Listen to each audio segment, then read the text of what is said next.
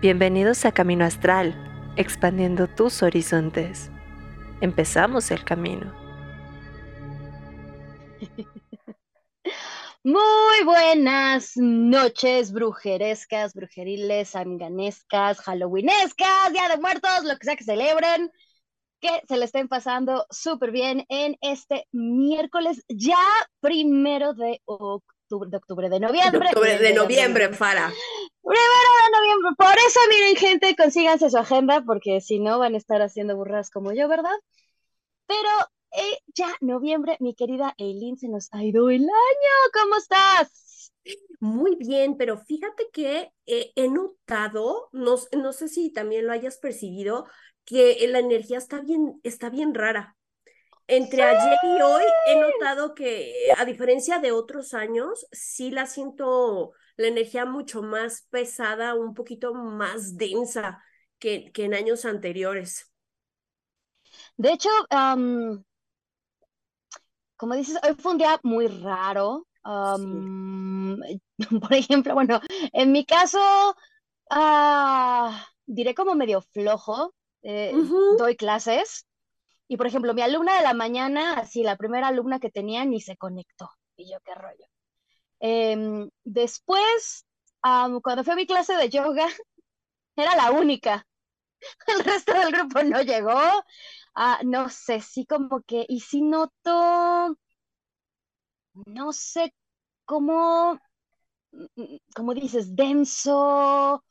Ah, yo en mi caso diré como apático, no sé, hay, hay, hay, hay algo raro hay algo ahí. Ajá, porque por lo general para mí Sowin es una fecha que uh, me encanta, pero particularmente sí, como dices, la he sentido como pesada, como, como, ajá, como de flojera. Sí, una energía muy densa que no sé, no sabría describirles. De miedo no la he sentido, o sea, no he sentido miedo, no, he sentido como que estar alerta, mm, mm, pero sí pesado pesado y denso sería como las palabras que tengo para la energía en estos dos días que, que han pasado.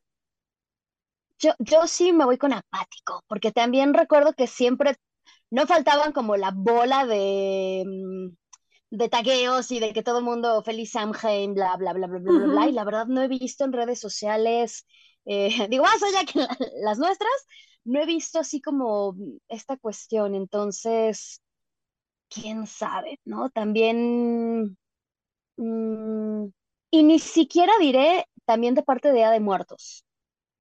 O sea, no, no, me refiero solo a, a, Samhain, sino también esta cuestión de Día de Muertos, de que la gente se disfraza y que salen, o, digo, y sí, aunque no estoy, digamos, como en, alguna escuela, ¿no? Como, no sé, cuando iba en la universidad o cosas por el estilo, que cuando hacían Día de Muertos, pues bueno, te reunías, etcétera, pero sí he notado, no, no, no sé cómo explicarlo, una, una apatía, digo, habrá que ver, igual no he ido a Coyoacán, si, si alguien anda en Coyoacán, cuénteme qué tal se está poniendo allá. Ah, de hecho, Gamo Momochi dice, cierto, desde que hubo los eclipses ha cambiado, sí, ha habido cambios de energía muy raros, como gradualmente, sí, Sí, yo también. Sí, sí, sí, sí. Definitivamente hubo un cambio del año anterior a este, sí hay una, una diferencia. Yo creo que las personas que tienen más sensibilidad, pues ahí nos podrán este, echar chisme de qué es lo que ellos perciben, ¿no? Pero vamos a intentar, pese a toda la energía densa que ahorita en esta, en esta hora que nos van a acompañar, se la pasen bien, echemos chismecito, pero sobre todo que se vayan con conocimiento. Ya saben que ese es este, el mayor objetivo de este programa, que ustedes se la pasen a gusto y que también se llevan algo de provecho. Así es. Y pues, producción. Producción. Voces. El chicharo. El chicharo producción. Es Perdón, escuchamos, ahí, es que. Escuchamos voces. y no son del más allá, son del más acá. Es que de repente me quedé como, ¿qué rollo se está metiendo una voz a los audífonos? Y ya luego fue, ah, no, es, el, es, producción. en producción.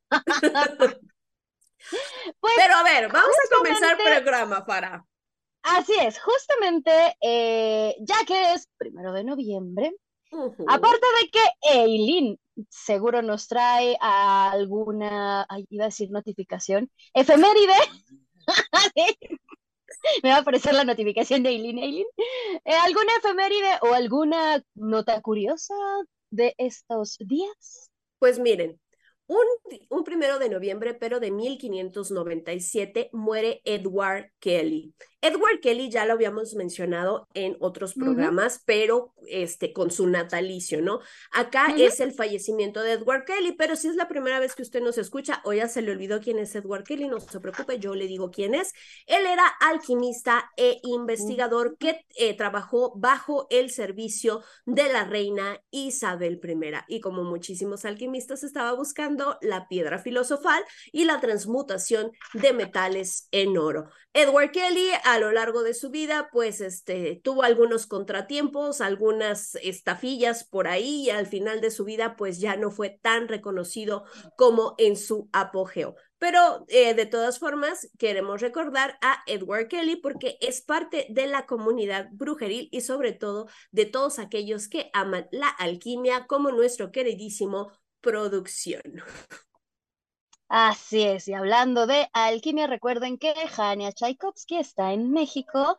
Por ahí les voy, tenemos algunas primicias y algunas cuestiones que estaremos haciendo con eh, Hania Tchaikovsky, eh, que si no me equivoco, uno de sus libros se llama La Revolución de los Alquimistas. Producción, si anda por ahí, corríjame. y está em, promocionando ahorita su más reciente libro, eh, la, la, la, fiesta de tu vida, bienvenida a la fiesta de tu vida, perdón, no, no, recuerdo muy bien ahorita el, el título, pero bueno, ya pasando a los alquimistas, y como yo decía, primero de noviembre, mm, muchas veces pensamos que, y dejen, creo que está yo siento que estoy como toda rara con la cámara, perdón, ya saben que yo acá soy bien buena con la tecnología. Muchas veces pensamos que solo en México celebramos Día de Muertos, ¿no? Sobre todo diré a raíz, sí señoras y señores, de la película de James Bond, fue que se empezó a hacer eh, el desfile de Catrinas y sí, también Disney y Coco pusieron a México y a el Día de los Muertos, en la vista de todo mundo, ¿no? Lo cual, por un lado, de decir está padre, porque si yo, por ejemplo, al menos ya no me tengo que quemar el coco para explicarle a mis sobrinos extranjeros el Día de Muertos, todos dicen, ah, sí, Coco, vamos Coco, y yo, sí, eso, ya, feliz. Eh, pero también existen muchas otras culturas y otras tradiciones que tienen festejos relacionados a la muerte. No digo, también sabemos que hay otras que dicen, no celebrar, no creemos en los muertos vivientes, y tú así como de, oiga, pero pues que no, Jesucristo resucitó, o sea... Al tercer día, Jesus Christ. Exacto, entonces es como de, ah, pero no creen en la vida después de la muerte y todo eso, pero está bien. Pero existen otras tradiciones y otras culturas que, en efecto, mm, no diré venerar, más bien respetar, recordar, a aparte de, obviamente, la celebración de Samhain, que eh, Samhain para los paganos y los neopaganos eh, no es solo una tradición Wicca, como muchas veces se piensa que solo los Wiccas. Igual también muchas personas pronuncian Samhain, eh, yo pronuncio Samhain. este, tiene que ver justamente con el nuevo ciclo. Eh, para nosotros es el año nuevo pagano y está relacionado con la cosecha, porque justamente eh, la cosecha se acaba. Samhain es la tercera y última cosecha a partir de ayer. y en el pasado, donde no había realmente refrigeradores, ni donde guardar la comida, etcétera, etcétera, pues entonces sí ya era muy complicado el tener alimentación porque la nieve cubría la tierra. Por eso es que, digamos, se decía que era como una muerte de la tierra, entraba en hibernación, porque ahorita realmente es como muy difícil el poder imaginarse esto o el poder visualizar lo que era no tener alimento, realmente depender de lo que habías recolectado durante el año y lo que habías logrado pues preservar, que eh, pues prácticamente no podías salir de tu, de tu casa o de la aldea porque estaba todo congelado. Y con congelado me refiero a fríos como en Finlandia, a menos 30, menos 40, no imagínense Laponia y el norte de Finlandia. Y eh, además de que era peligroso porque las noches eran muy largas, entonces eh, salir al bosque, salir a los campos o emprender un viaje también, además de lo que dice Fara de, de las inclemencias del tiempo, también resultaba peligroso porque pues, o sea, no, no había alumbrado público como tenemos ahorita, si de por sí salir ya en la noche representa un peligro para nosotros, imagínense en aquella época donde solo traías una pequeña antorcha o una velita y con la bendición de los dioses te ibas, ¿no? Entonces sí era una época muy, muy peligrosa, no solo por lo que dice Fara, lo que digo yo, sino también como también mencionaba Fara, la escasez de alimento. Claro, y, el equipamiento, ¿no? No es lo mismo ahora que ya tienes picos y puedes, o avalanchas, o los animales domésticos, bueno, también había animales domesticados en ese entonces, pero diré que era muy complicado. Entonces, por eso es que era el fin de un ciclo y el inicio de otro, ¿no? Y hablando, por ejemplo, del tarot, si alguien sabe de tarot, la carta de la muerte realmente nos habla de esto. En un tarot Marsella o en un tarot Rider, si recuerdan, la carta de la muerte es una muerte con una hoz arando la tierra. ¿Por qué? Porque si usted, si quieres cosechar algo, primero tienes que limpiar esa tierra, arrancar lo que quedó de la cosecha pasada. Entonces diré, pues sí, algo así como estás matando lo que hay para que pueda volver a haber vida.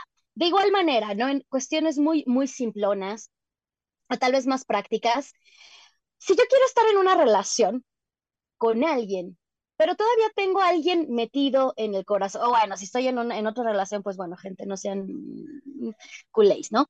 Pero realmente primero tengo que decir, vaciar mi corazón para que alguien más pueda entrar, ¿no? Esta es, digamos, esta idea de la muerte y renacer, terminar un ciclo, empezar un ciclo. Por eso, las introducciones para por eso en Samhain, 31 de octubre, es el año nuevo pagano.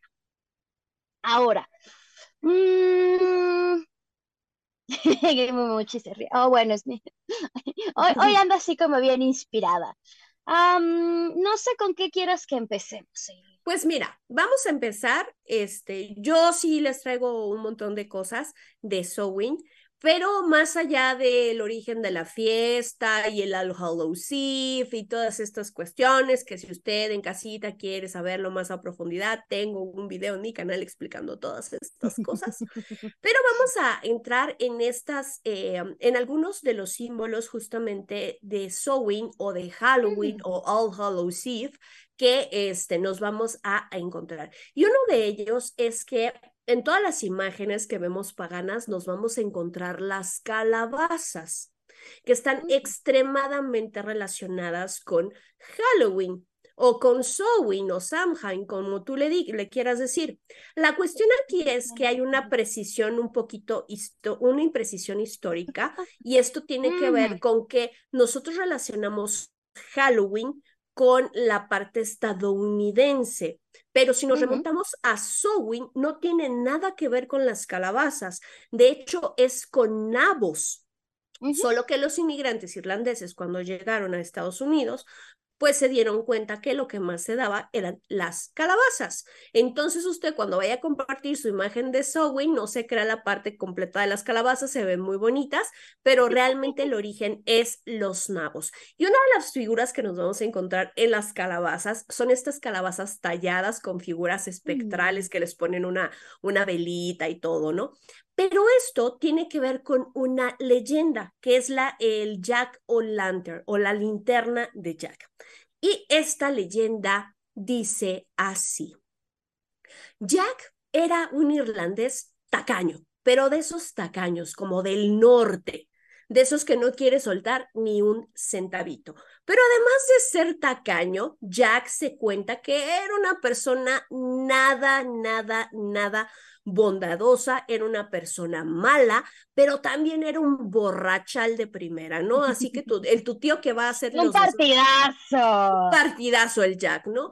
Este que te iba a tirar el evento en todas las fiestas, ese era el Jack. Pero se cuenta que Jack era tan malo, pero un ser tan despreciable. Que este rumor llegó hasta el mismísimo infierno. Y le llegó al Señor de las Tinieblas eh, y le dijeron que inclusive el alma de Jack estaba tan podrida que podía rivalizar con él. Entonces al Señor de las Tinieblas no le gustó absolutamente nadita que su reputación este, estuviera siendo cuestionada ante las acciones de Jack. Así es que el Señor de las Tinieblas decidió conocerlo. Se le apareció como un hombre bastante guapo, un hombre normal. Acudió a él y obviamente ¿dónde se lo fue a encontrar a nuestro querido Jack? en el pop, ¿no? En una de estas tabernas poniéndose hasta atrás, ¿no? Como este TikTok que dice, me Así. Así imagínese usted a Jack. Estuvieron bebiendo durante mucho tiempo hasta que el diablo le reveló su identidad, esperando a ver si Jack se sorprendía o se asustaba, que era lo que estaba esperando. Pero a Jack le valió, pero sí tres cacahuates que estuviera ante la presencia del Señor de la oscuridad. Así que eh, se enoja y obviamente y le dice que se lo va a llevar se lo va a llevar hasta el infierno para hacerle pagar por todas sus fechorías y sus pecados. Pero aparte, nuestro queridísimo Jack, además de ser un borrachales, una pésima persona y tacaño, también era inteligente. Y entonces decidió convencer al Señor de las Tinieblas a que tomaran una ronda más de shots. Y de esta manera, una vez que terminaran, podía hacer lo que con él. El diablo se lo concedió, pero al momento de pagar resulta que ninguno de los dos tenía dinero, o eso creía el diablo. Recordemos que Jack era bastante tacaño. Y entonces Jack retó a Lucifer a convertirse en una moneda para poder demostrar que realmente era él y que tenía todos los poderes que la gente decía que tenía. El diablo no pensó mal, se transformó en una moneda, pero en lugar de pagar con la moneda las bebidas que habían estado bebiendo durante toda la noche, Jack se guardó esta moneda en el bolsillo donde llevaba un crucifijo de plata. De esta manera atrapa al diablo que no puede recuperar su forma original porque justamente estaba eh, pegando con la parte del crucifijo. El diablo, enojado, le pide que lo deje libre, pero Jack le responde que no lo va a hacer a menos que le prometa eh, no molestarlo durante un año. El diablo derrotado decide que, bueno, perdió en esta ocasión, eh, le dice que no va a venir por él, se transforma y se va a su casita. Transcurrido el tiempo, el diablo aparece nuevamente en la casa de Jack y dice, ahora sí nos vamos a ver la cara, estúpida, ya no me vas a ver la cara de estúpida. ya llegué. Ya llegué. Pero de nuevo, nuestro queridísimo Jack se lo chamaqueó, pidiéndole un último deseo. En este caso, le pidió que cogiera unas manzanas que estaban en un árbol para así poder tener una última comida antes de su tormento eterno. Mira, hasta con modales, don Jackcito. El diablo trepa al árbol y entonces lo que hace Jack es que en el tronco del árbol talló una cruz. De esta manera, el diablo no podía bajar del manzano porque estaba justamente esta cruz tallada, volviéndolo a apresar. Nuevamente comienzan a negociar y le pide en esta ocasión que el diablo nunca pudiera reclamar su alma para el infierno. El diablo derrotado le concede este deseo prometiéndole que no va a ir por él. Tras morir, obviamente Jack era una persona normal como tú y como yo, nada más que era muy listillo porque engañó al diablo dos veces. Tras morir, Jack llega hasta este hasta Diosito, hasta el Jesus Christ, hasta San Pedro. Pero pues no me lo dejaron pasar al muchacho, le dijeron, ¿por qué será? A ver, sí, aquí no tienes, este, San Pedro fue el que le dijo, aquí no tienes cobertura Telcel, mijito, o sea, de aquí no pasas, ¿no? Y entonces lo que hace San Pedro es que lo manda para el infierno.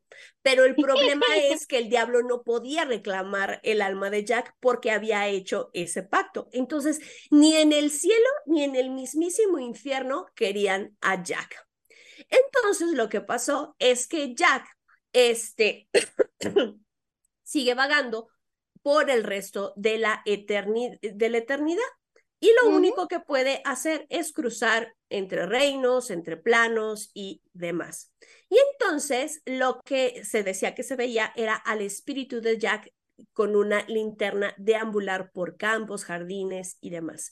Entonces la gente comenzó a, a utilizar los nabos para meterles este, una lámpara y de esta manera recordaban a Jack O'Lantern, aquel que logró engañar al diablo, pero que fue tan malo que ni siquiera lo quieren ni en el, ni en el cielo ni en el infierno.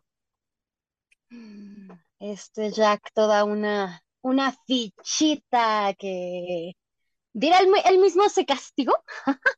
Ajá.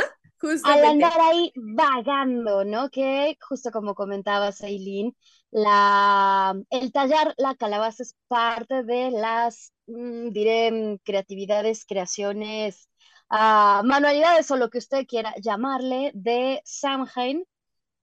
Y también el pumpkin spice, ¿no? Bueno, el pumpkin, la calabaza, últimamente en México se ha hecho más famosa porque era algo que, por ejemplo, en Estados Unidos ya se hacía, en México realmente tiene poco que se empezó como a comercializar en esta temporada.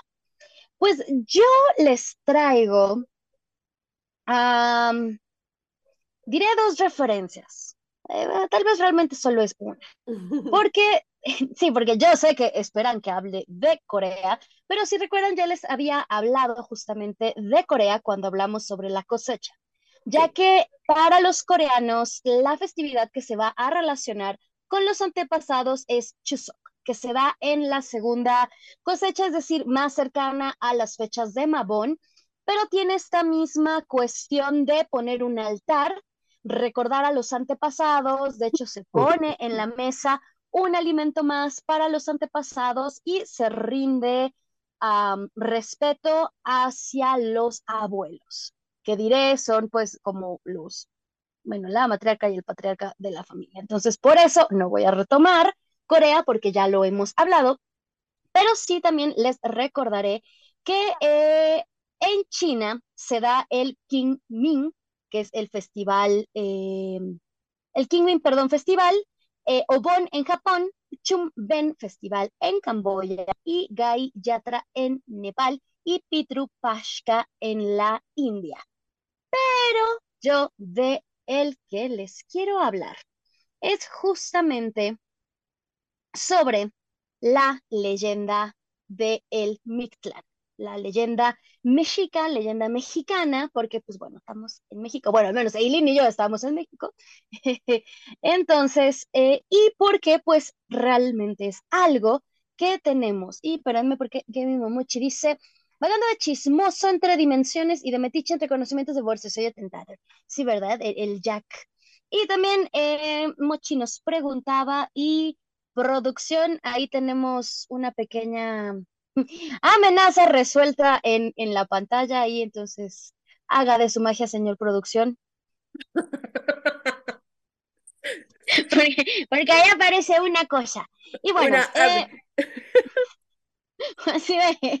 de, señor producción ya compré un antivirus más chido. Y Mochi nos dice que si dentro de las festividades de Samhain hay un ritual para simbólicamente deshacerse de las relaciones pasadas. Y sí, totalmente. Es que de eh, en general es como para cerrar ciclos. O sea, entonces aquí puede entrar cualquier tema que sea soltar algo e iniciar algo. Entonces, sí, sin duda alguna puedes este, realizar un ritual para dejar ir, para soltar, o un ritual como de despojo, corte de lazos energético, corte de lazos escármico. Sí, sí, sí, pues. De hecho, lo que realmente se acostumbra para Samhain es, y voy a, citando a, Timón y Pumba, dejarlo pasado en el pasado, dejarlo atrás. todo aquello que te esté causando, que no te esté trayendo nada positivo, no te esté creando algo, em, diré, bueno o que realmente esté siendo una carga en tu vida, lo mejor es dejarlo atrás, dejarlo, diré, en el año pasado, ya no traer esa carga contigo para este año nuevo. Entonces, obviamente, todo lo que tiene que ver con relaciones pasadas de cualquier tipo, no solo amorosa, sino, por ejemplo, amigos o ex amigos o gente que se dice ser tu amiga y no, a la hora de la hora no lo son. Ay, y yo aquí echando chismecito. También familiares, eh, exalumnos, alumnos, profesores, bla, bla, todo, todo de estas personas que diré deshacerse de una manera simbólica porque no quiere decir que les vayas a dar cuello, simplemente es un mm, mm, mm, aquí en mi vida ya no gracias. Pero bueno, regresando al Mictlán. Eh, en primera, el Mictlán no es el único lugar al que van los muertos. Según la leyenda, existen otros tres espacios a donde llegan las almas. Esto tiene que ver dependiendo con la manera en la que murieran. Los mexicas tenían una visión dual y cíclica del universo, como cualquier otra religión pagana. Según sus creencias, la vida se rige por opuestos, el día y la noche, caliente y frío, obviamente vida y muerte. La leyenda mexicana del Mictlán comienza cuando los dioses creadores Huitzilopochtli y Quetzalcoatl dieron vida a Mictlantecutli y, Mitlas, eh, y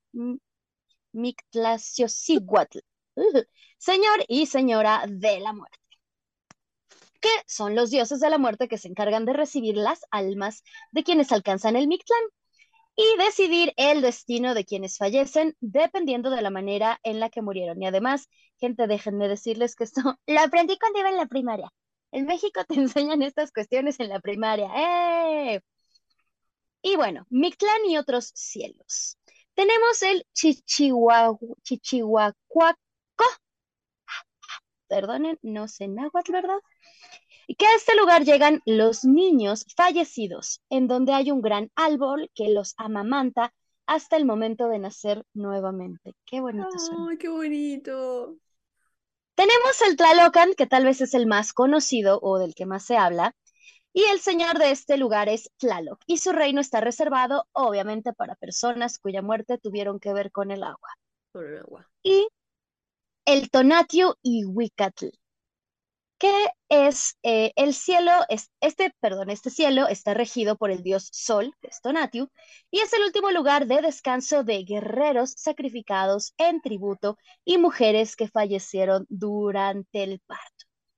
Además, ah, cierto, porque la labor de, de, este, de dar a luz o de parir justamente se equiparaba a la de un guerrero, ¿no? Porque ponían su vida en peligro para, para traer otra, entonces se reservaba ese honor para esas mujeres. Sí, que creo que es de la, creo que los mexicas eran de las pocas eh, culturas que les rendían, voy a decir, cierto, pues, honor a la mujer embarazada, ¿no? En las demás era como, ah, sí, tú mujer nada más ibas para tener hijos, órale, a lo que, a lo que vienes, ¿no? En cambio aquí era como el honor, ¿no?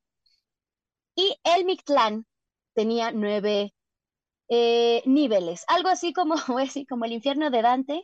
Entonces, este, y el Mictlán es una de las leyendas mexicanas más sólidas, de las que, de las que se tiene más detalle.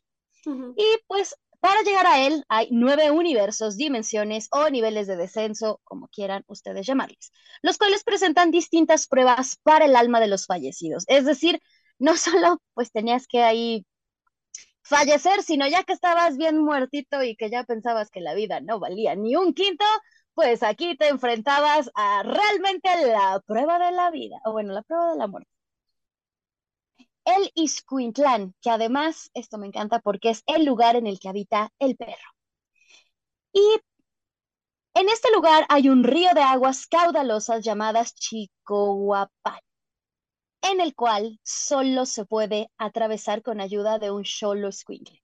Estos perritos mexicanos sin pelos, porque ellos son los que ayudan a los difuntos a cruzar el Mictlán. Así es que, gente, si usted ha sido una mala persona con los perritos, Ya se la peló. seguro que ya te la pelaste, que cuando llegues al Mictlán ni te van a pelar. Realmente, sí he de decir, esta era una de las razones por las cuales los mexicas sí tenían en consideración al Xoloscuincle. Sí, también comían carne de Xoloscuincle, sí, eso también era cierto, pero digamos, había como el criadero para la comedera y el criadero para... No, no eran mascotas así como tengo a mi perrijo, pero sí eh, tenían eh, este valor especial justamente porque eran los que ayudaban a cruzar y a llegar al Mictlán.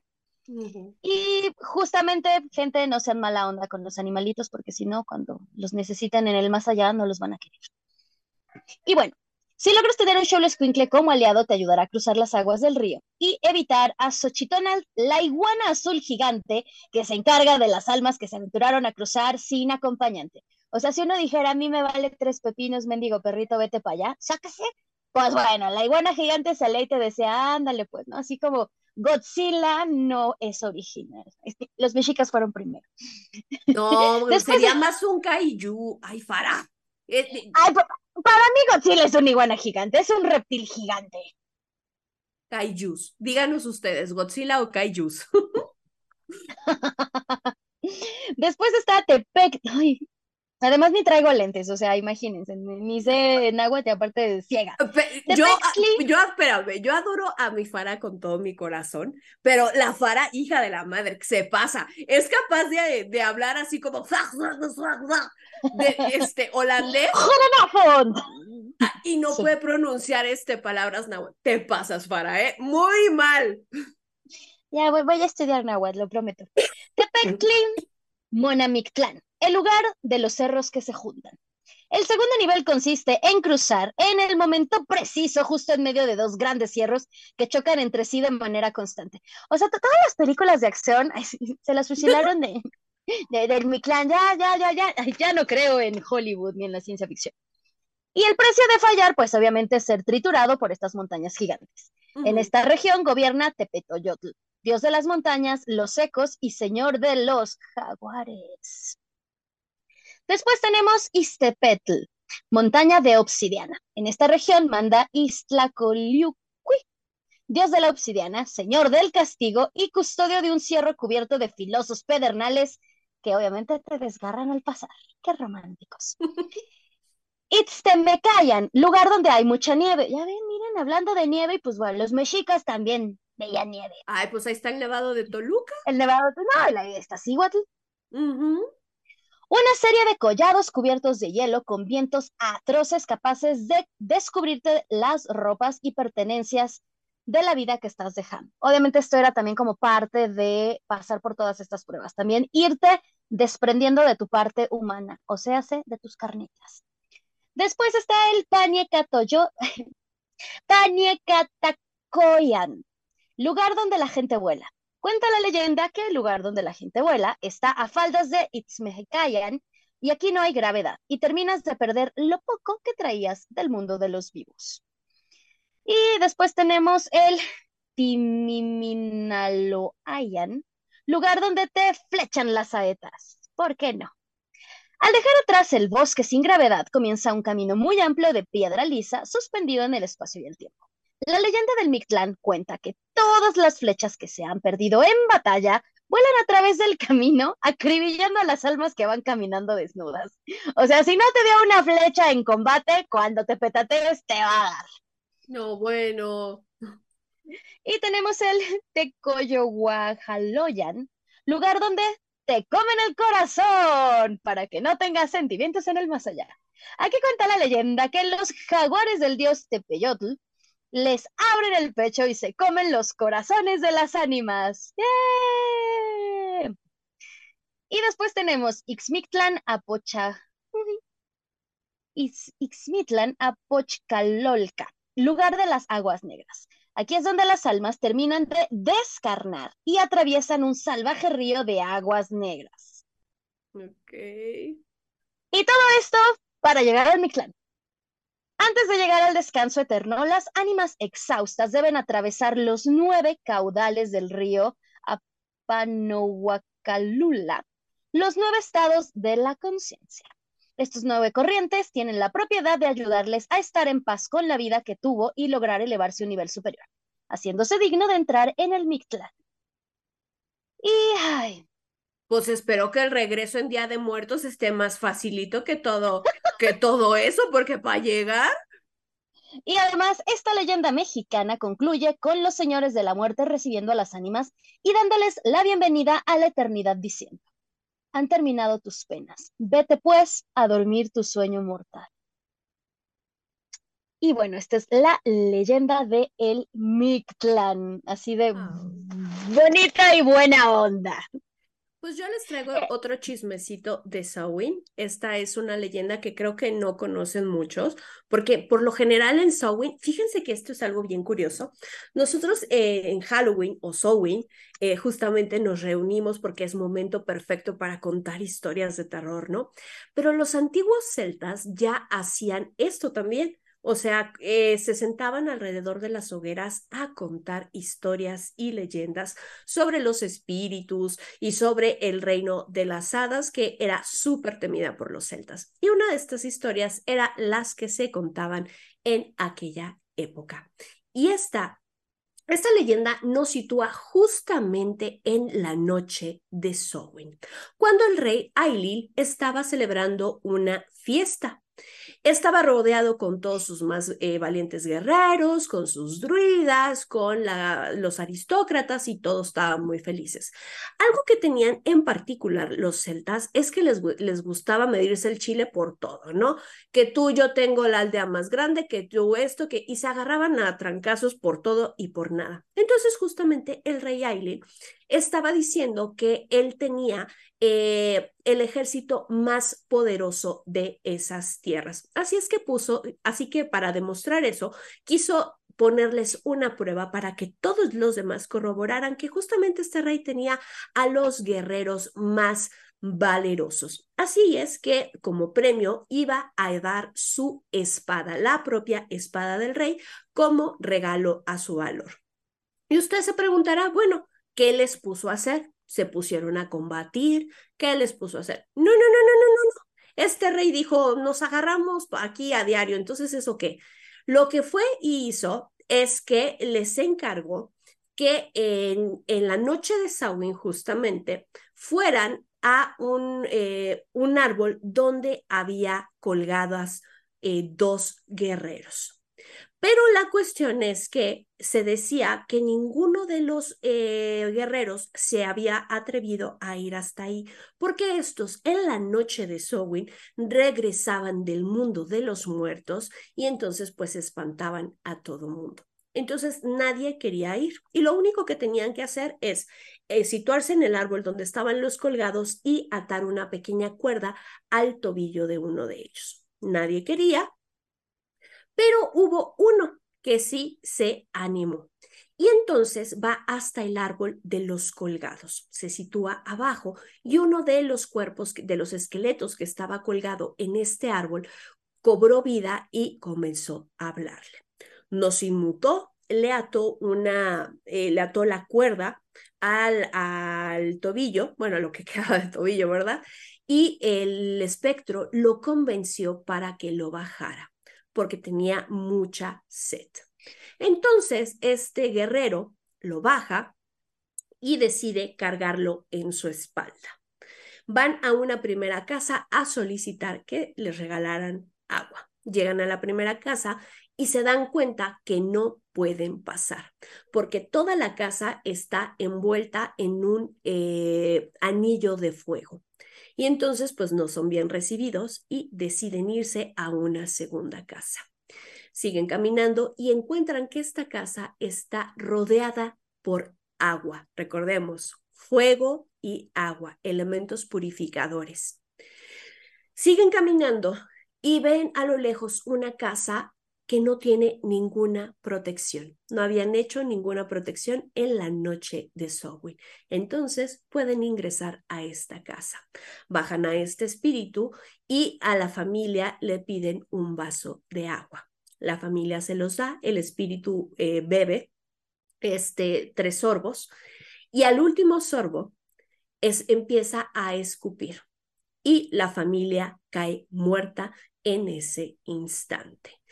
El guerrero se siente tan mal porque este espíritu lo engañó y él causó la muerte de, este, de, de personas y entonces eh, decide regresar, tomar al esqueleto, regresarlo al árbol y este, con esto terminar. Regresa a la aldea, pues dice, ya cumplí yo con esto, pero se da cuenta que toda su aldea y su rey fueron masacrados. El guerrero obviamente va a buscar venganza, comienza a averiguar y le dicen que fue obra de la gente pequeña, de las hadas.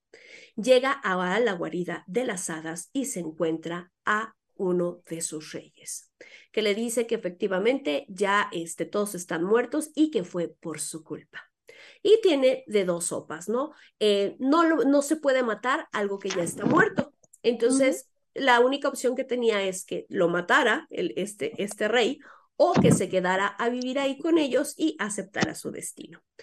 Pues ya no le quedaba nada ni nadie, decide quedarse con las hadas viviendo durante un año. Y cuando se acercaba la siguiente noche de Samhain, su esposa, que conoce ahí en el mundo de las hadas, le dice que eh, todo lo que él vivió no fue más que una ilusión, que nada de ¡Ah! eso pasó, que lo, la, la visión que tuvo es lo que va a suceder si no le avisaba a su rey. Entonces este guerrero con, mm. eh, quiere resarcir el daño que él creyó que había hecho, entonces corre, se sale de, del túmulo de las hadas y va con su rey a notificarle eh, lo que va a pasar. De esta manera logran evitar toda una tragedia en la aldea. Se queda él ya a vivir ah, con su aldea, pero se da cuenta que comienza a tener visiones. Y todas estas visiones comienzan a cumplirse una tras otra. Y tras ver todo el sufrimiento que causaban sus visiones, decide retirarse otra vez al, al túmulo donde vivían las hadas, para de esta manera vivir con ellos y permanecer con las hadas hasta el fin de todos los tiempos. Sí, quería darse saladita a su esposa. Entonces, para que cuando crean que, ay, es que hacer tratos con hadas es bien bonito, es bien sencillo, no. Los celtas pensaban todo lo contrario, no es como la versión de Disney que tenemos de hadas bonitas. Para los celtas, sí eran este, seres que, con los que se debía de tener muchísimo, muchísimo cuidado. Pues yo más que un, un relato, así como Eileen primero nos habló de el porqué de las Jack-O-Lantern, yo quería, o más bien voy a platicarles un poco sobre el copal, porque es este incienso que se usa muchísimo en México. Ay, ya nos andamos ahí ahogando. No solo para las limpias, sino que además es un elemento que no puede faltar en cualquier altar de muertos mexicanos que además está lleno de propiedades medicinales y espirituales. Em, algunos eh, lo consideran un incienso común. Realmente el copal es, em, son resinas olorosas en estado intermedio entre resina líquida y ámbar y proviene de distintos árboles pertenecientes a la familia de los árboles de la familia Burse, híjole, sea. Sí, tampoco pasé latín. en la época prehispánica, el árbol de copal era conocido como copacuitcuit, que además he de decirles esto, el incienso que conocemos también es la resina de un árbol que está en Marruecos y que está en peligro de extinción, por cierto. ¿En serio? ¿Del olíbano?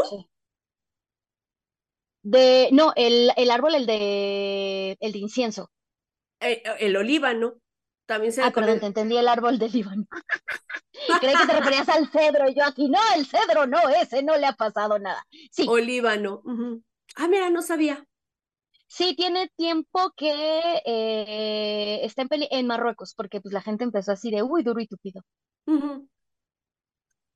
Y bueno, Regresando al Copacahuitl, mientras que la resina olorosa era conocida como copali, cuyo significado literal es incienso. En aquel tiempo era altamente apreciado por sus propiedades terapéuticas y su uso religioso. también sabemos que el incienso, ¿no? En, Egipto también se usaba para cuestiones eh, sacras. Debido a ello, también era conocido como Istacteteo, que quiere decir Dios blanco. Es decir, el copal era considerado un dios. Y el uso de copal Fray Bernardino de Sagún, en su Historia General de las Cosas de la Nueva España, de hecho, narra cómo era usado como ofrendas de los dioses. Y bueno, no les voy a hablar de las propiedades medicinales, pero era el incienso, por ejemplo, llegó a representar a Tlaloc como con una bolsa de copal. Y el copal justamente em, es, como les decía, es considerado un dios y es utilizado para eh, purificador y como medicina de enfermedades espirituales, las cuales, según la cosmovisión indígena, pueden manifestarse en enfermedades físicas. Así es que por esto es que el copal era tan, tan usado en la antigüedad y diré es una de las, realmente es uno de los inciensos que más usamos aquí en México, aparte de, por el aroma, obviamente, pues por este significado. Y justo Genmo Momochi decía que, eh, que si todas las creencias tienen que ver con un río donde se tiene que pasar eh, por su alma, y de hecho sí. Si no me equivoco, hemos hablado... Hasta en el eh, mito de Osiris, ¿no? Cuando van recogiendo los, los pedazos de Osiris, también tienen que ver con, con un río por ahí. El sí, y, también y también en el infierno de Dante también aparece, en los romanos también hay que pasar el... Bueno, Careonte es quien te lleva el río de las almas en pena, una cosa así se llama. Entonces, sí, no Pero es que tiene que ver, que ver porque Ajá, era lo que te iba a decir, que para mí más que, o sea, tiene que ver porque culturalmente a lo largo de muchísimas este, culturas, aunque sean distantes, el agua se ha considerado como un conector entre planos y entre mundos. Eso como es por la particularidad que tiene de fluir y de llegar este, a rincones y demás y abrirse paso, justamente creo que por este tipo de cualidades es que se cree que el agua es un conector entre planos, lo cual permite justamente, este, pues, a las almas justamente eh, pasar de un plano a otro. Y justamente iba a decir, eh, en la India lo que se hacía era, se pone, o sea, al muerto se le bañaba en el Ganges. ¿no? Eso, esta práctica ya se prohibió porque, pues bueno, se, dieron cuenta que no era una buena idea. No sé si tenga que ver, digo, porque cuando estamos en, el útero materno, pues estamos rodeados de agua. No sé si sea como también, a, mí me viene como por ese lado, digo, porque cuando nace el chamaco pues sale un chorro de agua, ¿no? Digo, no es como de, ah, sí, alguien recordó que cuando era feto, no sé si también como por ahí venga de justamente, digo, la vida se crea en un en algo acuoso, en un líquido, entonces la muerte supondrá cruzar otra, otro líquido. Estigia, gracias Game Momochi, sí, Estigia. Y bueno, ya rápidamente, solo para terminar, aparte de que eh, ya también hemos hablado, me parece en otras ocasiones, de el, el, em, ay, el mito de Osiris. Algo que a mí siempre me encanta, si yo sé, tengo soy una persona rara, gente, ¿qué les puedo decir? Siempre en los museos me encanta y siempre encuentro imágenes de Anubis. Y también últimamente, ahora que estuve, por ejemplo, en el Met, y si quieren, en mi Instagram, para f a r a h l l e y e l i justo puse ah, las imágenes de Anubis que me encontré y también los vasos canopos. ¿Qué son los vasos canopos? Pues son los vasos exactamente funerarios que se usaban en el antiguo Egipto. Si recuerdan, en el antiguo Egipto pues se momificaban a las personas. Y el primer embalsamador fue nada menos y nada más que el dios Anubis, quien ayudó a Isis a embalsamar a Osiris. Pero bueno, los vasos canopos se utilizaron para contener las vísceras de los difuntos extraídos durante el proceso de momificación. Representaban a los cuatro hijos de Horus y estaban asociados con un órgano, una divinidad protectora y un punto cardinal concretos. Amset, que es el que tiene rostro de hombre, eh, era hacia el sur, se colocaba el hígado y estaba dedicado a Isis. Happy, que es un babuino, un mono, bueno, un, un, mono diré, se colocaba al norte, ahí se ponían los pulmones y estaba dedicado a Neftis. Duamutef, que algunos piensan que es Anubis, es un chacal, se colocaba al este, se ponían ahí el estómago y estaba dedicado a Nate. Y que Besenuf, que es un halcón, iba al oeste, se colocaban los intestinos y era a la diosa Selkis. Y van a decir, ¿y eso qué tiene que ver con todo lo que estás diciendo? Aparte de que estamos hablando de cuestiones relacionadas con el inframundo, estos vasos canopos se ponían en las tumbas junto con, porque recuerden que los egipcios, todavía después de que ya habías vivido y ya te habías petateado, debías de asegurarte de que alguien iba a estar al pendiente de tu tumba, se ponían alimentos, eh, joyas, los vasos canopos, donde preservaban estos eh, órganos del cuerpo para tu próxima vida. Y como siempre, a Eileen y a mí se nos pasa el tiempo volando. eh, Eileen, ¿tienes alguna aviso parroquial o... Pues aviso parroquial, este, yo sé que muchos a lo mejor vinieron de, ajá, sí, todo muy bonito las leyendas, pero ¿qué puedo hacer? Ya hay programas hablando de eso, pero así rápidamente, ay, se me pasó la fecha de Samhain, ¿todavía puedo hacer cosas? Sí, recordemos que la energía dura alrededor de tres, algunos dicen que tres, algunos dicen que hasta siete días todavía está por ahí la, la energía, sí, sí pueden hacer cosas. Rápidamente, ¿qué es lo que pueden hacer? Honrar y contactar con seres queridos, pueden, este, es un momento ideal para hacer meditaciones de eh, registros akáshicos, importante que se los hagan con personas que sepan, o si no, meditaciones para contactar con vidas pasadas. También este, podemos eh, intentar conectar con nuestros ancestros, soltar cosas que ya no querramos o planificar cosas que se vienen para el nuevo año. Y también es importante hacer la limpieza de nuestros instrumentos de adivinación. Recordemos que también la adivinación es parte importante de Sowin. Pueden realizar tiradas de lo que usted quiera, de la, con la mancia que quiera, pero es importante que también eh, los limpiemos para que estos instrumentos ya se liberen de la energía que estuvieron acumulando durante el año y de cierta manera estén fresquecitos. Y así es. Y yo eh, rápidamente de la agenda de las brujas de Lewelyn, les eh, voy a leer un texto de James Campos que dice, Samhain es la cosecha final, los campos están casi desnudos, las sombras caen pronto sobre prados césped y céspedes suburbanos, pero no son las únicas sombras que se encuentran en Samhain. También estamos a la sombra del reino de los espíritus. A medida que el crepúsculo olvida la luz del día, las sombras de la noche se activan con los espíritus. Algunas de ellas llevan consigo los espíritus de nuestros queridos antepasados. En esta noche de las sombras puedes conectar con ellos. Cubre tu altar con tela negra y coloca en él fotos de tus seres queridos fallecidos. Pon una manzana roja cerca del centro. Concéntrate y permanece conectada. Susurra el nombre de un ser querido y cierra los ojos. ¿Ves u oyes algo? Continúa durante el tiempo que desees. Cuando termines, coloca la manzana fuera de tu puerta. Al día siguiente, déjala en el compost o tírala. Es decir, no te la comas. Las sombras, ay, perdón, se profundizan, los árboles desnudos crujen con el viento, la vela de la calabaza arde poco a poco. En Samhain, los espíritus de nuestros antepasados están siempre cerca en las sombras de la noche. Y, qué nos recomienda el tarot para la carta? ¿Qué nos recomienda el tarot justamente para este inicio ah, de año? Ahorita voy a eso, permíteme tantito, porque ahora les quiero hablar de la agenda lunar, perdón, de Editorial Resistencia, que también los vamos a tener prontamente con nosotros. Y en esta agenda dice, Samhain es considerado por muchos el año nuevo de las brujas.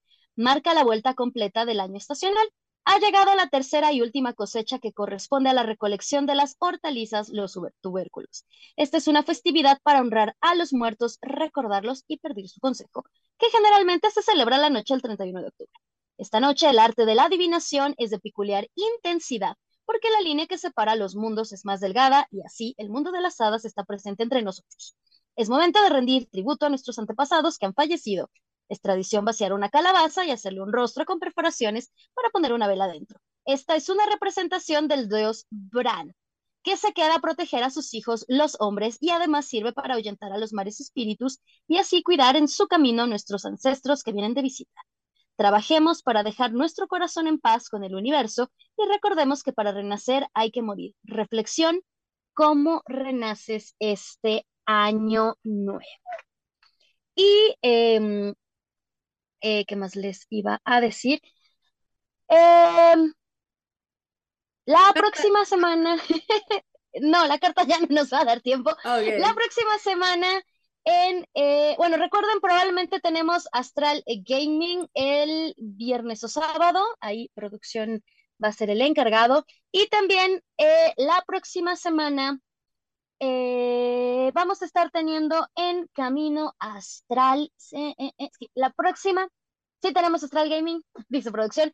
La próxima semana, el martes en Camino Astral, si no me equivoco, tenemos visita de Diana Mates, Producción, dígame si estoy correcta o equivocada. Sí, Charo.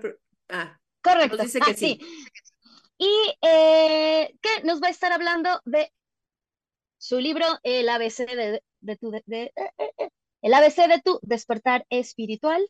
Así es que el próximo martes en Camino Astral si les interesa todo el tema de los ángeles, de conexión con ángeles, porque recordemos que pues no todos los que nos escuchan son wicanos, ¿no? A los wicanos pues no, no suelen trabajar con estos, este, con este tipo de energía, pero los que no son wicanos y que sí les interesa el tema sobre los ángeles, justamente esta autora hace un trabajo con ellos.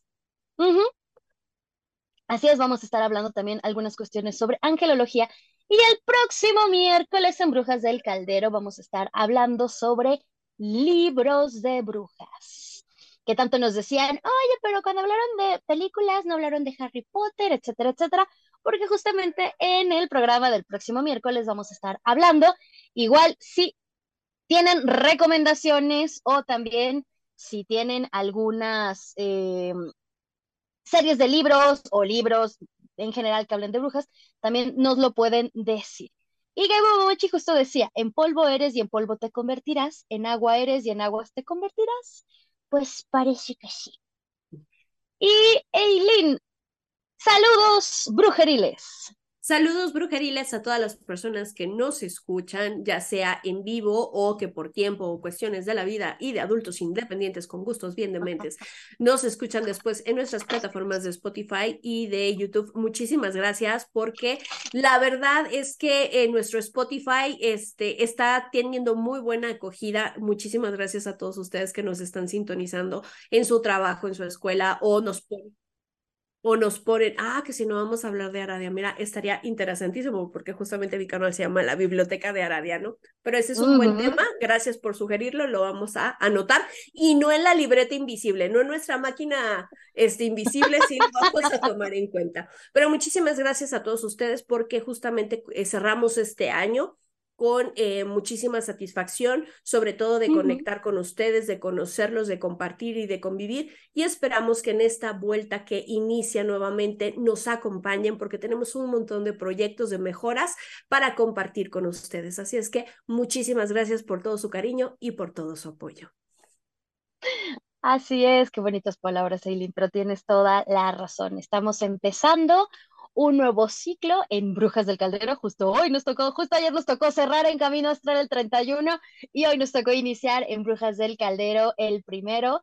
Em, realmente muchas gracias a todas las personas que se han estado uniendo, que nos siguen en nuestras redes sociales que están apareciendo aquí abajito. Recuerden que estamos subiendo mucho contenido nuevo porque, chismecito y spoiler alert, tenemos muchos programas con varias invitadas. Vamos a estar también ahí participando en eh, presentaciones de libros y en talleres de nuestras invitadas. Entonces va a estar muy, muy padre. Se vienen cosas muy chidas, tanto en Camino como en Brujas del Caldero. Así es que no se pueden perder y no olviden el seguirnos en nuestras redes sociales personales. Aileen la encuentran en Aileen-Aradia y en la Biblioteca de Aradia en YouTube. Y a mí me encuentran como para-leyeli, así como aparece aquí mi usuario en el Twitch, en TikTok y en Instagram. Y aparte me encuentran como Leyas Witch Shop en todas las redes sociales. Así es que esto fue Camino Astral. Camino Astral, ¿eh? ¿Qué tal? Brujas del Caldero de Camino Astral, claro que sí.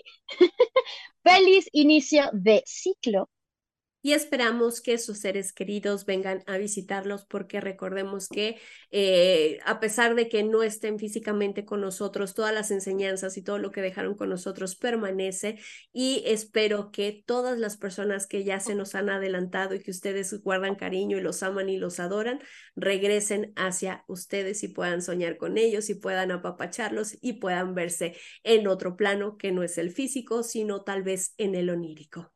Mamá, más te vale que vengas a visitarme, si no, ya te dije, te voy a castigar de la ofrenda, ¿eh, mamá? Te espero mañana. y también, bueno, yo, no es que no sea pegada a mi familia, pero ah, ya a mi perrito, a Pochis y a mi María, entonces también, si pusieron altar a sus michis y a sus perritos, pues etiquétenos para que podamos compartir sus fotos en las redes sociales. Muchas gracias por habernos escuchado y nos estamos viendo, bueno, Eileen y yo los estamos viendo la próxima semanita, el miércoles. Bye. Bye. Brujas del Por hoy hemos terminado, pero recuerda que la próxima semana podrás escucharnos en nuestra fanpage vía Facebook Live, Camino Astral expandiendo tus horizontes.